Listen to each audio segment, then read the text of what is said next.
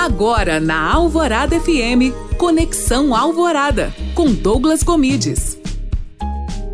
Olá, tudo bem?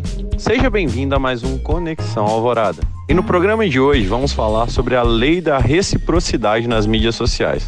Você conhece ela? Você quer receber comentário, né? Mas você não comenta.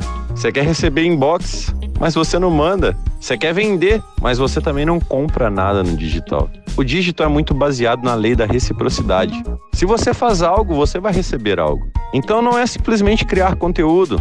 Isso é pouco perante ao todo.